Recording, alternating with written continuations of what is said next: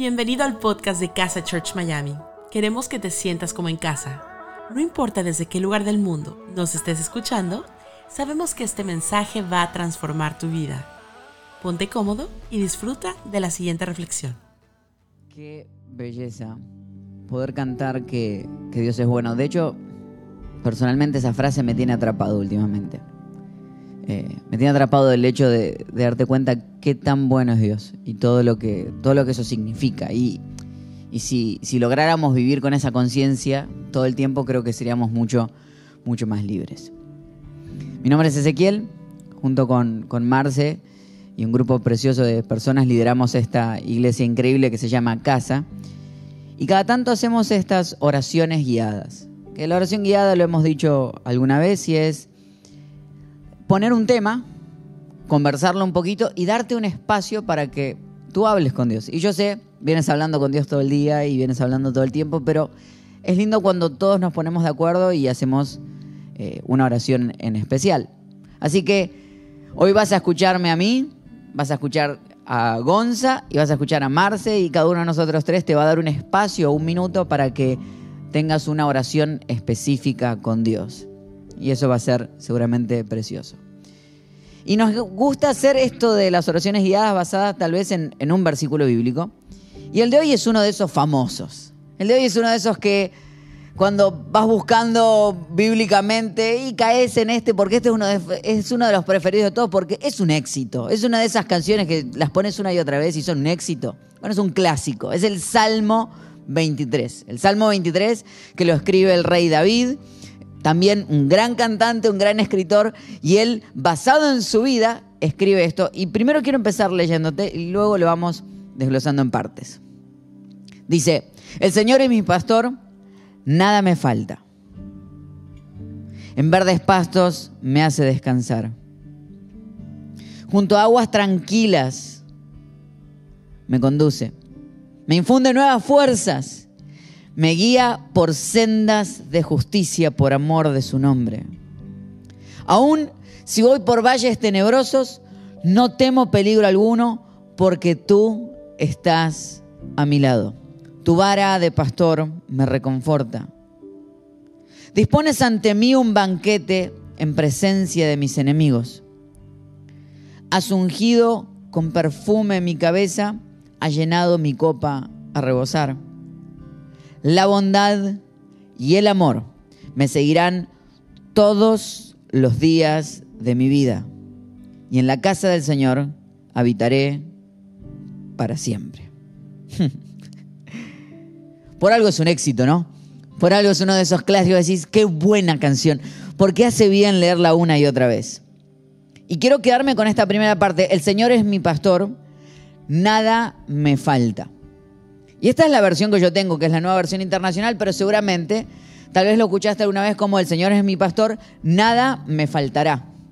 Bueno, porque en el original, la palabra que, que habla de, del faltar, ¿sabes que la puedes leer en cualquiera de, de sus tiempos verbales? O sea, pudiéramos leer, el Señor es mi pastor, nada me faltó, nada me falta y nada me faltará. Qué belleza vivir bajo la conciencia de que Él es el proveedor de todo lo que necesito en este momento. De que Él es todo lo que yo necesito en el momento que necesito algo. Dice, el Señor es mi pastor, por lo cual, si Él me pastorea, no me falta absolutamente nada. Claro, como te contaba, David escribe este salmo basado un poco en las historias de vida que él tiene. Como hoy los cantantes escriben canciones basadas en cosas que vienen en la vida, él también. Y de hecho, si lo pensamos, David antes de ser rey fue pastor de ovejas. O sea, varias veces vio esta situación.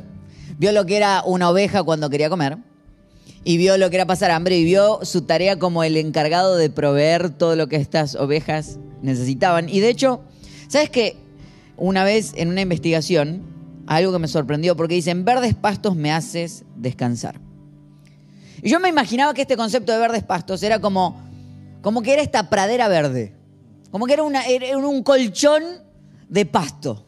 O sea, yo me lo imaginaba así como decir, pero cuando uno ve los espacios donde pastoreaban en estas épocas, son desiertos. O sea, no ves este, este verde pasto gigante. Y cuando lo empezás a investigar, dice que lo que hacían era que vos vas viendo que las ovejas están como comiendo cerca de las piedras, que parece como que las ovejas comieran piedras en vez de pasto. Y cuando te acercás, en realidad te das cuenta que estas piedras que están en el medio del desierto reciben un poquito de lluvia cada tanto. Y la humedad que esta lluvia genera y queda guardado, junto con la tierra, genera un poquito de pasto que está pegado a esas piedras. O sea, el verde pasto es un pastito así chiquito.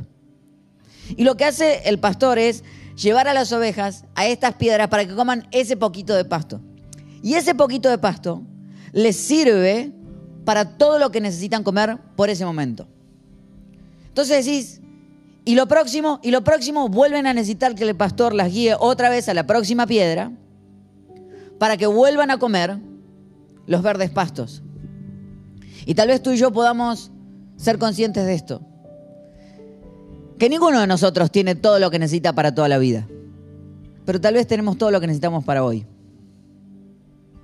Y que la provisión de Dios, cada vez que en la Biblia hablamos de provisión y en la oración, habla de la provisión para este momento. De hecho, en el Padre Nuestro, cuando Jesús lo ora, dice, el pan nuestro de cada día, dánoslo hoy. Otra vez, provisión para hoy. Claro, el problema es que la preocupación es tratar de vivir en el hambre de mañana basado en el pan de hoy. Es tratar de vivir en qué voy a comer mañana, dónde están los pastos de mañana. Y Dios dice, quiero darte el pasto de hoy. Por eso quiero traerte al presente. Quiero traerte a este momento. ¿A qué necesitas en este momento? ¿Qué necesitas ahora? Y en un momento nada más te voy a dar un minuto para que pienses qué te hace falta ahora.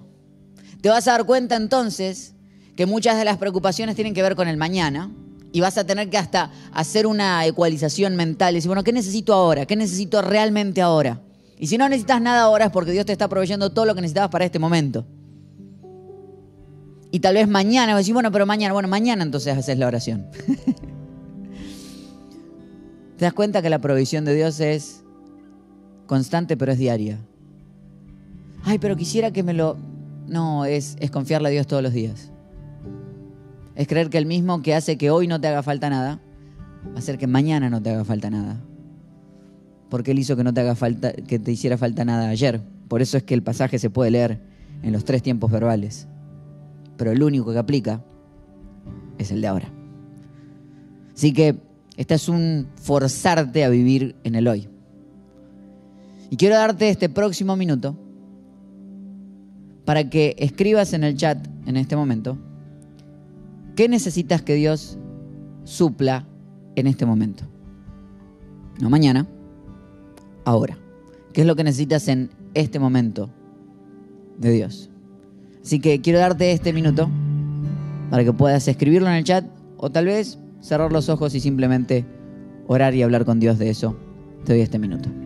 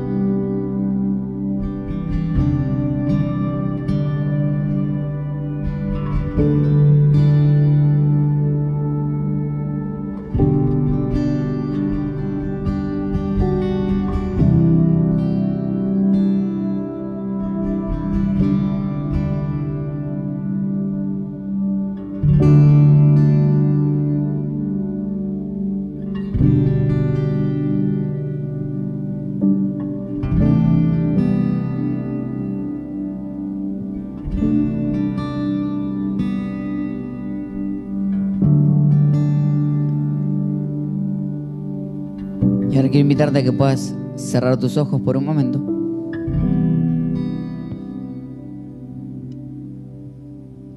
Que primero respires súper profundo. Te des cuenta que en realidad tenías más de lo que creías que, que tenías. Porque muchas de tus preocupaciones tenían que ver con mañana y te estabas perdiendo del hoy. Y déjame orar por ti, por aquello que pediste para hoy, mi Dios. Primero, gracias porque cada vez que evalúo lo que necesito, me doy cuenta que todo lo que he necesitado para el día lo he tenido. Y perdóname porque la verdad que la mayoría de mis preocupaciones no tienen que ver con lo que necesito hoy, tienen que ver con lo que voy a necesitar mañana. Pero tú has demostrado hasta el día de hoy que no me has fallado nunca y sé que no nos vas a fallar. Hmm. Te pido, mi Dios, de que instales en nosotros paz. La paz de saber de que tú estás trabajando en lo que necesito para hoy y que si tengo lo que necesito para hoy, ya estoy bien. Oro por aquellos que se estaban perdiendo del día a día de sus familias, de sus amigos, de sus vidas, por la preocupación del mañana. Y ahora sí oro por aquellas necesidades que, que aquellos escribieron que necesitan hoy. Tal vez alguien necesita sanidad en este momento. Sanidad de su cabeza, sanidad física, sanidad, sanidad de su alma. Tal vez alguien en este momento tiene una necesidad económica demasiado difícil. O tal vez no es tan grande, pero es una necesidad económica. Y no sabe cómo hacer para pagar esto ahora. Medio yo te pido que tú hagas un milagro en este momento. Que nos des lo que necesitamos ahora mismo. Te confiamos. En el nombre de Jesús. Amén. Y amén. Qué lindo ese. Qué lindo escucharte acá. Primera fila. Muy lindo, de verdad, escucharte y, y también poder, poder encontrarle el sentido a toda esta, declaración de David, ¿no? Y si vamos al, al versículo 4, sigue hablando David en presente y dice, aún si voy por valles tenebrosos, no temo peligro alguno, porque tú estás a mi lado. Tu vara de pastor me reconforta. Tal vez también, como decía, ese lo puedes conocer como, como en Reina Valera. La versión Reina Valera es más conocida. Que dice, aunque ande en valle de sombra de muerte, no temeré mal alguno, porque tú estarás conmigo. Y mm, es una declaración increíble. Y lo primero que nos enseña esta declaración es que habrá valles tenebrosos. Nos enseña que problemas habrán, que dolores vendrán, que preocupaciones vendrán. Así que si llegaste acá pensando que no iban a estar, te aviso que van a estar. Pero la buena noticia es que ya no vas a estar solo para vivirla. ¿Por qué? Porque Dios te va a acompañar. Y cuando hablamos de dolor, para mí es inevitable pensar en, una situación que estoy viviendo yo personal. Y es que hace unos días atrás cumplí dos años después de mi accidente. En donde significó para mí no solo un dolor físico muy fuerte, sino también un dolor emocional, un dolor espiritual, eh, replantearse muchas cosas a raíz del dolor. Y, lo único que puedo entender en este momento tan particular es que el dolor es un regalo para quien lo reciba. El dolor es un regalo porque llega aunque no lo esperes. Es como ese amigo que llega sin avisar, pero algo te va a enseñar. Y te enseña aunque no quieras aprender también. Entonces hablaba con una persona esta semana y me decía, pero es necesario pasar por el dolor para aprender. Y yo digo, y no siempre, pero yo no conozco persona que no haya pasado por el dolor, que el dolor lo haya atravesado tanto que vuelva a ser la misma persona luego de eso.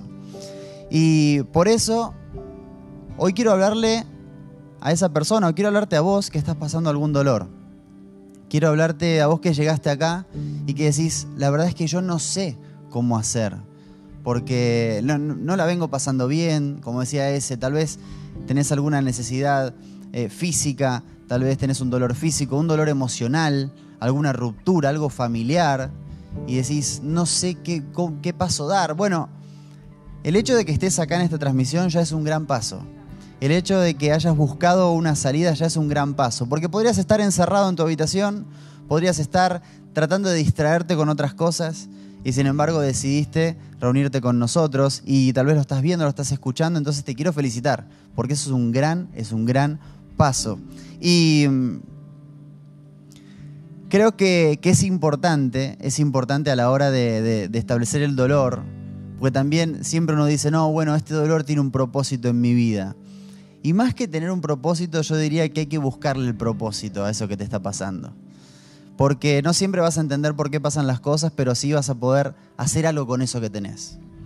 Y en este momento yo quiero invitarte a que si estás pasando un tiempo de dolor, puedas hablarlo con Dios y presentarle ese dolor a Dios. Porque a lo mejor uno a veces dice, no, porque Dios sabe todo. Sí, sí, sí, Dios sabe todo, pero no hay nada más lindo que poder presentarlo arriba de la mesa y decirle, Señor, por más que lo sepas, quiero decirte que esto me, está preocupando mucho y al saber que me acompañás, te lo quiero presentar. No importa qué dolor sea, porque tal vez a veces uno compara y dice, no, ¿qué voy a decirle a Dios este dolor viendo lo que le pasó a tal persona? Y mira, y la verdad es que para Dios es importante tu dolor, sea cual sea. Por eso vamos a darte un minuto para que puedas presentar ese dolor a Dios. Puede ser a través de una oración, puede ser a través de escribirlo en un papel, puede ser a través de lo que sea, pero lo importante es que lo presentes y que aproveches esta oportunidad. Así que te damos este minuto para que le presentes tu dolor a Dios. Señor,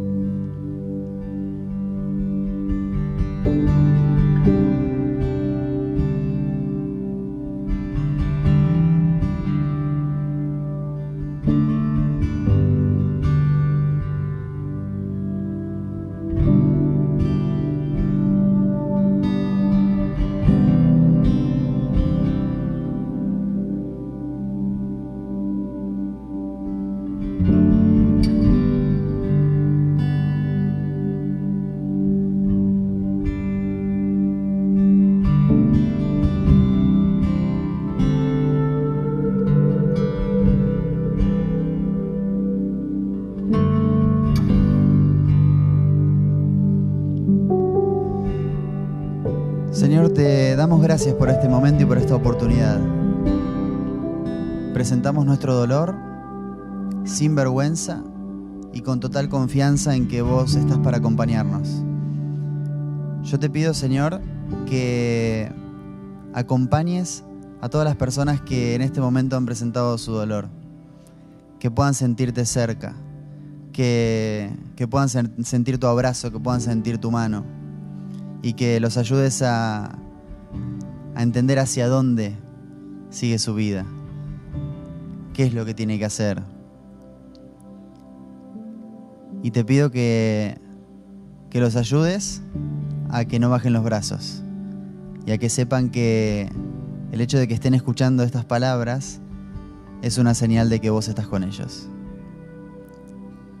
Gracias Jesús. En tu nombre oramos. Amén.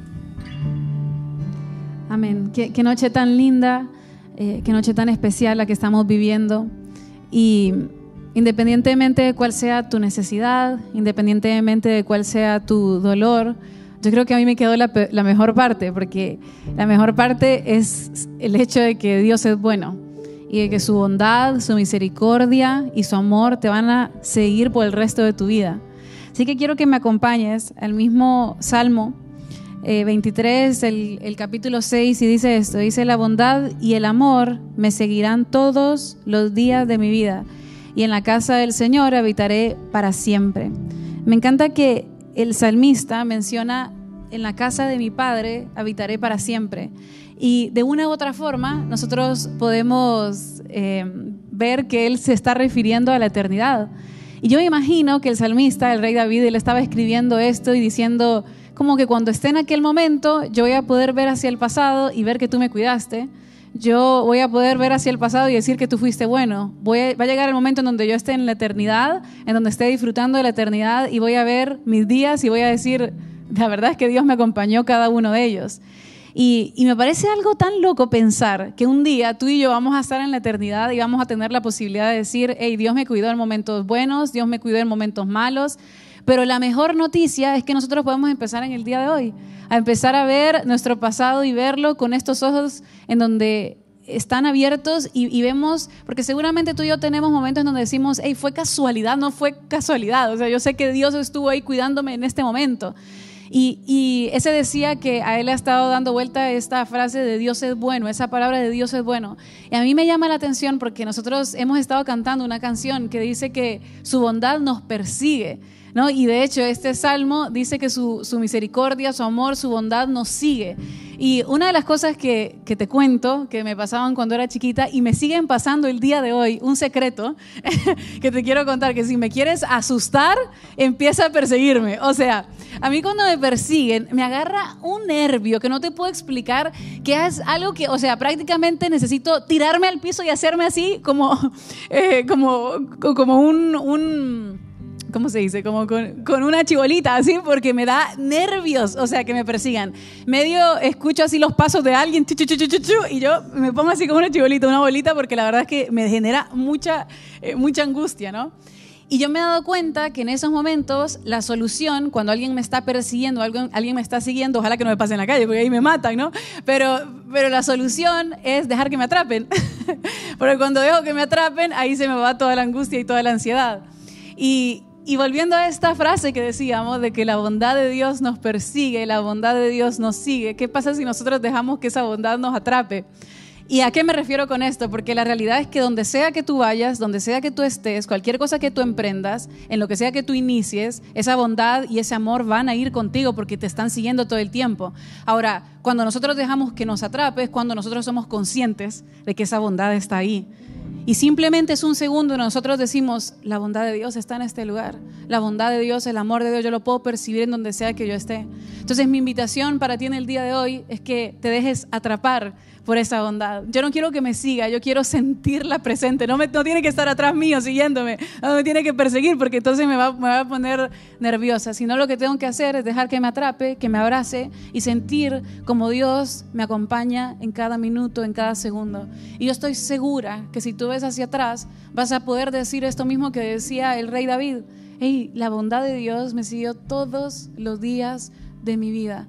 Y eso es algo a lo que te invito, que seamos conscientes en el, día de hoy, que no esperemos llegar a la eternidad para decir eso. Hoy es el día para que tú le agradezcas a Dios. Y me gustaría que hagamos algo muy práctico. Una cosa es que recordemos un momento lindo en el cual tú claramente viste la mano de Dios. Pero a la misma vez quiero que recuerdes también momentos duros, quizás hasta un el momento más duro de tu vida, y que te des cuenta cómo Dios cuidaba hasta de ciertos detalles, cómo Dios cuidaba hasta de ciertas situaciones. Así que si tienes tu papel, si tienes tu lápiz, me gustaría que en este momento puedas escribir esos momentos en donde tú sabes que Dios estuvo contigo, que su presencia te estaba acompañando, te estaba siguiendo, porque hoy es el día para que te dejes atrapar por su bondad, por su amor, por su misericordia. Así que este es el tiempo para que hagas eso. Thank you.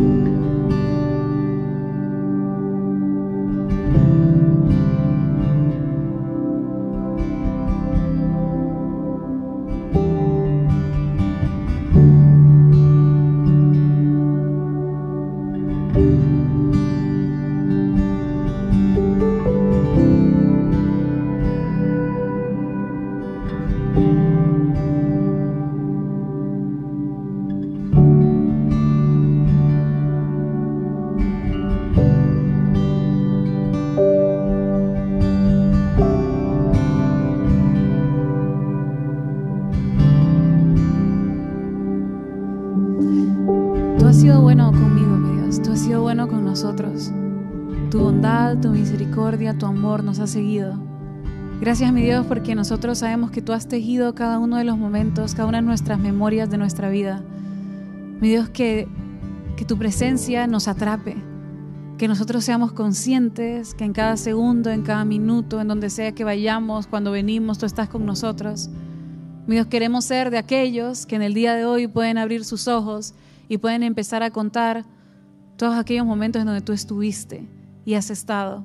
Señor, deja que, que nosotros, no por el ruido de afuera, no por el ruido interno, no seamos conscientes que, que tu presencia nos acompaña y que no hay nada que nos pueda separar de eso. Tu bondad, nos persigue y nos perseguirá hasta el último día de nuestras vidas. Te damos gracias, mi Dios, por esta noche. Te damos gracias, mi Dios, por lo que estás haciendo en nuestra vida, en nuestro corazón, en nuestra mente. Mi Dios, yo te quiero pedir que, que te ocupes de cada una de nuestras necesidades, que te ocupes de cada uno de nuestros momentos de dolor, pero que por sobre todas las cosas nosotros seamos conscientes de tu presencia, porque eso es lo que cambia absolutamente todo. En el nombre poderoso de Jesús, amén y amén. Gracias por habernos acompañado en esta enseñanza de Casa Church Miami. Esperamos que haya sido de mucha ayuda. Te invitamos a que lo compartas en tus redes sociales y que nos dejes tus comentarios. Para más información de nuestras actividades o para conocer más de nuestra iglesia, puedes ingresar en casachurch.miami y seguirnos en nuestras redes sociales. Antes de despedirnos queremos declarar bendición sobre tu vida. Que el Señor te bendiga y te guarde, que haga resplandecer su rostro sobre ti, que tenga de ti y de nosotros misericordia y que ponga en tu vida paz.